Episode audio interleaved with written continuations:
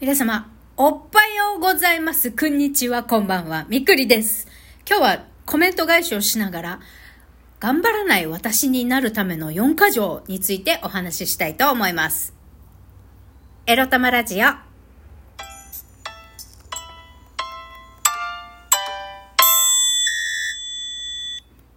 えっぐい交換音ちっちゃかったじゃないか。すいません。もう相変わらず、相変わらずでございます。みくりです。皆さん。早速、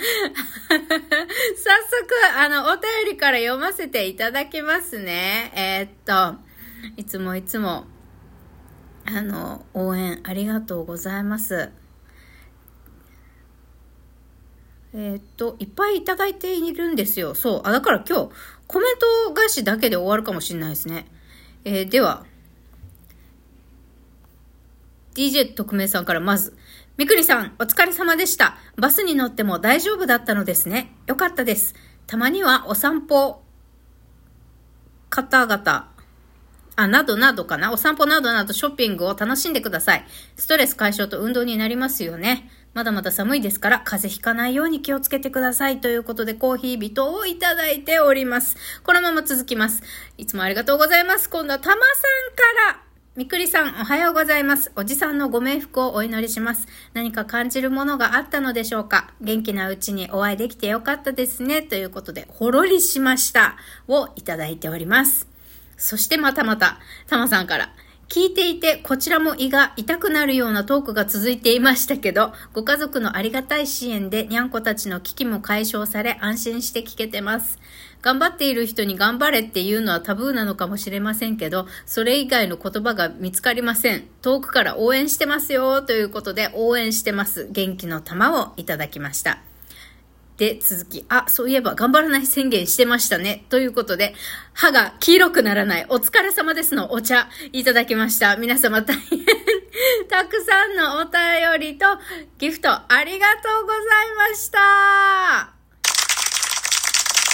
嬉しいでございます。疲れた時にしみるコーヒー人もね、元気の玉やら応援してますやら、本当にありがとうございます。えーと、まずは DJ 特命さんから、そうですね、バスは乗って、多分あの、パニック、人がたくさんいるところとかバスの車中でパニックを起こす、起こさないも多分その日のコンディションだったりとか、長距離かどうかっていうところにもよるのかなっていうふうに個人的には思っています。一応ね、1、1駅分っていうのかな ?1 区画分ぐらいの短い距離だったのでバス乗るのはね、行って、でもやっぱりショッピングセンター行って、やっぱりなんて言うんだろう、変なドキドキっていうか、やっぱりなんか落ち着かない雰囲気はありましたよね。で、落ち着かないから、早く、さ、なんかもう、あの、ウルトラマンのピコンピコンのあの胸のタイマーじゃないですけど、早く30、3、40分以内にここを出なければ死ぬかも、みたいな感じで、なんか、まずは必要なものから探しに行けみたいな感じで自分のお買い物リストを見ながらね、何はどこにあるんだってバタバタバタバタしながらお買い物をしていました。まあでもね、バタバタした後に、あ、お腹すいたと思ってフードコートでね、あの、海を見ながらフードコートでぼやーっと、あの、ご飯を食べた時に、やっぱご飯、高いけど、やっぱ市販の、市販のっていうか、フードコートにあるね、その飲食店のご飯って美味しいなって思ったし、やっと、一人だったけど、この、何海が見える席本当は4人席なのに、1人でね、その4人席を分取って座って、いいよね、満席じゃないからって思いながら、こう、いいよね、いいよねって自分に言いながら楽しんで帰ってきましたけど、もうその後はもう、もうぐったり疲れて、死んでましたね。死ぬように、死ぬように寝てましたね。はい。でも、そうですね、少しずつ、あの、慣らしていこうかなって思います。はい。あとはたまさんから、そう、あの、おじさんへのお言葉ありがとうございます。ねなんか、なんか感じるものあったのかな？でも、なんか今年の正月、あの、元気に過ごせるかどうかが山なのかなっていう気がしてたんですよね。最後に会った時に。元気に正月過ごせれば、なんとか年度末までおじさん元気でいられるかなっていうのはなんとなく感じてて、でも、クリスマス前にね、入院したって聞いた時に、あ、これはもしかしたら年越せないかもしれない、もしくは、1月中かもしれないっていうちょっと覚悟的なものはありましたよね。でも、あの、本当最後に来てくれて嬉しかったです。その前に会ったのは2年前。えっ、ー、と、去年の11月に会って、その2年前におじさんおばさんのお祝いがあって、お金を私にね、会った時、あの時もすごい私が久しぶりに遊びに来てくれたのを喜んでね、母親にみくりが遊びに来てくれたよ、ありがとね、っつって、お祝いもらったよ、ありがとね、ってうちの母に電話があったみたいなんで、まあそういう感じで、あの、おじさんには、あの、直前、告別式は昨日でしたけど、あの、顔を見ることはできなかったですけど、でもおじさんと最後に笑顔でバイバイできたこともおじさんがね、最後に会った日に、あ、一部屋、うちの、うちでやってるアパート一部屋空いてるから、みくりだったらお金いらないからそこに入るといいよって提案してくれたこともね、すごく嬉しかったです。まあ結局ね、一般の応募者の方があの申し込みしてしまって結局私は済まなかったんですけど、まあそれは逆にやっぱり良かったかなって今思ってます。はい。で、まあそんなこんなで食べるものもないとかで年末はなんか 去年の年末よりもキャーキャーキャーキャーしてた私でしたけれども、もうたまさんしっかり他の、あの、リスナーさんの皆さんからのいろんなご支援があって、にゃんこたちもなんとか生き延びて、私が下手くそなクッキー作るも、野草の方を食べてくれたとか、まあいろいろ 大変なことはありましたけれども、まあなんとか今日もこうやってね、ラジオを撮れているので大丈夫です。あの、本当皆さん心配してくださってると思うんですけど、リスナーの皆さんね、本当大丈夫ですよ。なんとか。あの、大丈夫じゃない時もあるんですけど、本当に大丈夫じゃない時っていうのは多分、1ヶ月も2ヶ月も私が休ん、宣言なしにいきなり休み出したらマジでやばいかもしれないっていうことかなって思います。まだね、休みますとか言ってる間大丈夫だと思うので、リスナーの皆さん、あの、安心してください。いつも応援ありがとうございます。はい。